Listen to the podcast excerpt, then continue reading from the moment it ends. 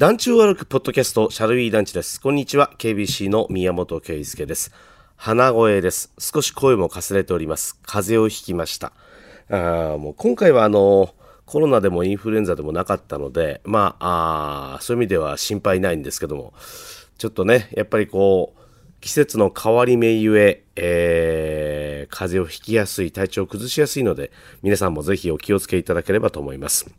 先週と今週は団地を歩かないスタジオ収録バージョンでお送りしています。このシャルウィー団地もですね、配信の開始から10ヶ月となりまして、やや専門的な用語をそのまま説明せずに会話が進んでいくという場面が多くなってきました。えー、今後の団地歩きでもそういうことが増えていくことが予想されますので、ここで一旦立ち止まって、団地を歩く際に押さえておくポイントを整理しておくことで、耳で聞く団地散歩をより分かりやすくしておこうという意図のもと、宮本的団地鑑賞の基礎知識と題しまして、宮本がどんな点に注目して団地ブラブラをしているのかをおさらいしています。というわけで、宮本的団地鑑賞の基礎知識、今回のテーマは、重等配置。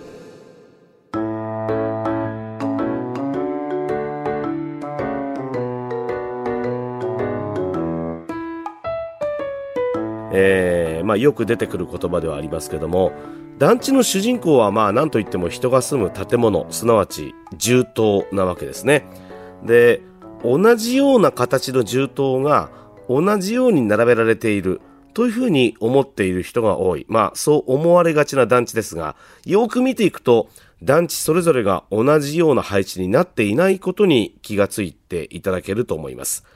まあ、よくよく考えてみればですね、すべての団地を同じように並べることができるはずはないわけなんですよね。例えば、皆さんが住んでいる家を思い浮かべてほしいんですが、一人一人違った家にお住まいなわけですよね。マンションとか賃貸アパート、一軒家でも平屋とか2階建てだったり、まあ、広い家に住んでいる方もいれば、あそうでない方もいらっしゃるわけです。そんな中で、みんなが同じような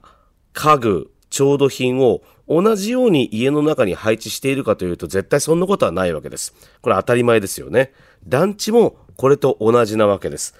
団地をどこに作るかによって広い敷地もあれば狭い敷地もある。平たい土地もあれば斜面が多い起伏に富んだ土地もある。道路がこう横切っているところもあれば川がドーンと真ん中に流れているってそういうところに団地を作らなきゃいけないこともあるわけですよね。団地を建てる場所の条件というのは様々なわけです。その条件の中で暮らしやすい住棟を並べていくと、まあ団地ごとに千差万別の配置になっていく。これもとても自然なことだというふうに理解していただけると思います。つまり、団地は全部同じという一般的なイメージは、こんなにも単純な理由で誤りであるということが分かっていただけると思います。団地に個性があるというのはとても当たり前のことなわけですね。しかし、この暮らしやすいということを重視して団地を作っていくと、一定のパターンというものができていきます。それが重等配置の累計につながっていくということになるわけですね。えー、まあ、日本の団地は昭和30年代から量産されていくことになるわけですが、まさにその昭和30年に設立された日本住宅公団が、多くの人が暮らす集合住宅の集合体、つまり団地をどういうふうに作ろうとしたか。これが団地設計の基本になっていきます。えー、まず、突然人工的に多くの人が住む場所が生まれるわけですね。えー、そこで人が暮らす規模感をどういうふうに考えたか。うん。昭和30年以前もですね、日本ではコンクリートで作られた、えー、集合住宅というのは作られてきました。えー、まあ代表的なのは関東大震災の復興で燃えない、倒れない強い住宅を作ろうとした同潤会とかね。もうあの昔の同潤会アパートはなくなってしまいましたよね。僕が学生の頃はまだ表参道とか、えー、代官山とか同潤会アパートが残っていて古いけどおしゃれな建物が並んでいたのを覚えていますけれどもそんな同潤会とかあるいは企業の社宅とかねえー、一番ピンとくるのは軍艦島かもしれませんね。えー、軍艦島にこう、ぎゅっとコンクリートの住宅が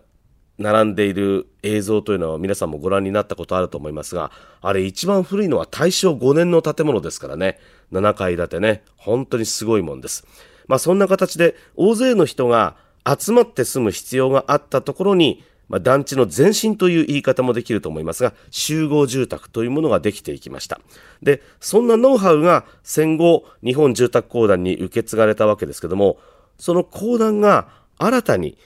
人が住む街の機能をどう作るかっていうことを、まあ、暮らしやすさの第一に考えるようになるわけですね。それが、住戸のまとまりです。これは、あのー、先行していた欧米の集合住宅を大いに参考にしていくことになるわけですが、中でもアメリカのクレランス・ペリーという人が提唱した近隣住区論という論文を積極的に取り入れていくことになります。えー、ちょっと難しい話になりますが、この近隣住区論、ざっと説明すると、一番小さなまとまりが、えー、大体10個、100個から150個。えー、ですからまあ階段室が3本の5階建ての住棟だと、えー、1フロアに6個かけることの5階で、えー、1つの住棟あたり30個になります。これが5つ集まると150個。おまあだから大体板チョコ仕事を一番ちっちゃい10個のまとまりとして、えー、考えて、そのまとまりごとに公園とか緑地を置く。これが最小のまとまり。で、このまとまりが4つ分ぐらいごとに、つまり先ほどの計算でいくと、10棟20棟ぐらいごとに集会所とかお店とか保育園とかを置くことにする。これが2番目のまとまりね。で、さらに、その20棟くらいのまとまり4つ分くらい、えー、10棟で言えば70棟から80棟、10個にすると2000個から3000個くらいのまとまりの中に、学校や診療所や大きな公園などを置くという、こういう段階的な基準を作ったわけです。こうすることで、日々生活をする、子育てをする上で、快適な暮らしを送ることができるというふうに講談は考えたわけですね。これが近隣住区論を取り入れた思想ということになります。次に、ではそのまとまりをどんな感じで作っていくか。ここで大事になるのが、日当たりと風通しです。日照、通風ですね。えー、どうしてもこう高さのある建物を集中的に建てようとすると、その建物の影が隣の住棟にかかってしまって、まあ、日当たりを悪くしてしまいます。そこで、一年で一番太陽が高くまで上がらない、お昼の時間が短い、冬至の日。この冬至の日に、どの住戸も最低4時間は日が当たる状況を確保するくらいの建物の間隔を取ることにした。これが当時4時間というルールです。これまでもこのシャルウィ団地の中で当時4時間というのが出てきました。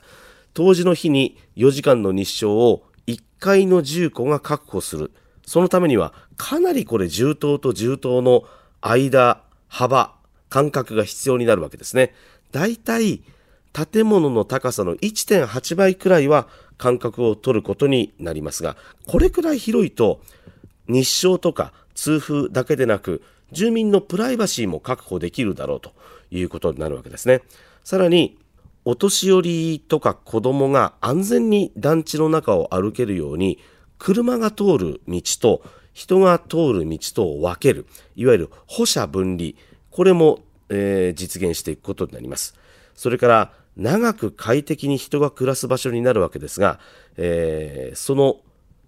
快適に暮らすための空間、例えば緑地とか池を作ったりとか、心地よい暮らしのための舞台装置も団地の中に取り入れていくことにしたわけです。はい。で、こんなルールが出来上がって、このルールを厳密に満たそうとすると、すべての住戸が南に向いていなければならなくなっちゃいますよね。しかも、限られた敷地の中で一番効率よく南向きの住戸を作ろうというふうに考えると、当然、整然と、まあ、5番の目のように縦横まっすぐに住棟を並べなきゃいけなくなるということになります。これが南向きの平行の住棟の並び、いわゆる南面平行配置という配置の仕方になります。この南面平行配置というのが、まあ、基本の基本ということになるわけですね。ところが、これだとかなり人工的な風景になってしまうんですね。機械的に銃刀を並べただけの、まあ、単調な風景になってしまうと、広い空間は取りにくいし、暮らしていく人も、こう単調な風景の中でずっといると、まあ気がめいったりすることもあるだろうということで、南面平行配置に抗うように生まれたのが、銃刀いくつかで広い中庭を囲む囲み配置というやり方です。うん。まあこれだと、えー、先ほどお話しした10個のまとまりの中に人と人が触れ合う空間が生まれることになるわけですね。ただ、これで、えー、まあ、解決したかというとそうじゃなくて、囲むということは必ずしも南に向いていない銃刀もできてしまう。とそういうジレンマを抱えてしまうわけですね。ですからまあ、初期の団地は、こうしたルールに従うことと、ルールに目をつぶってでも大切にしたいことの間で、様々な葛藤を抱くことになりました。その後、それを一つ一つ解決すべく様々な試行錯誤が行われていくことになるわけですね。つまり、こうした葛藤を乗り越えていくことが団地の発展の歴史といっても過言ではないというふうに思います。団地が作られた年代と、それから実際の銃刀配置を見ると、その団地が何を大切にしようとしたか、うん、どんな暮らしを住民に提供しようとしたかということがなんとなく見えてくる。時代による、まあ、住宅への考え方の違いも見えてくる。これが住棟配置を見る際の面白さだというふうに僕は思っています。沢田浩二バイ。あたきが福岡の KBC ラジオで平日お昼1時からしてるパオンちゅう番組がポッドキャストを始めたとよ。名前はパオンくだらないポッドキャストゲなえ？まだ聞いとらんとね。血と汗と涙を流しながら喋りよるのがわからんとかこのバカチンが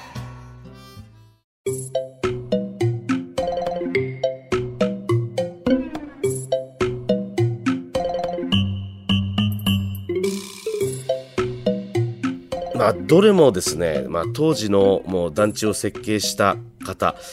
担当者の方が悩んで苦しんで考えて導き出した答え、それが銃刀配置なんだろうと思うわけです。あっと驚くアイデアに出会うこともあります。銃刀がどう並んでいるかというのは、まあ、その土地があどういうふうな起伏があるか、高低差があるか、いろんな条件があるかという、その土地の特性に合わせているだけではなくて、そこに暮らす住民が快適に暮らすための絶対条件と、それを裏切ってでも守りたかった何かが折り重なってできていくという複雑かつ精密な完成品であるということがお分かりいただけると思います。それを感じられる団地散歩というのは、まあ本当に楽しいですね。まあ、そもそもどんな団地を歩いていても気持ちいいっていうのが、団地を作った人たちの思いを肌で直感的に感じている証拠でもあるわけですもんね。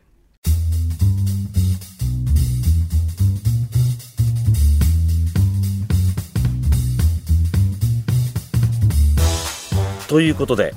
2回にわたってお送りした宮本的団地散歩の基礎知識、まあ、ちょっと説教臭くなってしまった面もありますが、えー、こういうことをちょっと頭に入れていただいて次回以降の団地散歩を耳で楽しんでいただけたらいいなというふうに思っています。来週からもディレクターの有馬くんと一緒にいろんな団地を歩きます。来週からもよろしくお願いします。また来週。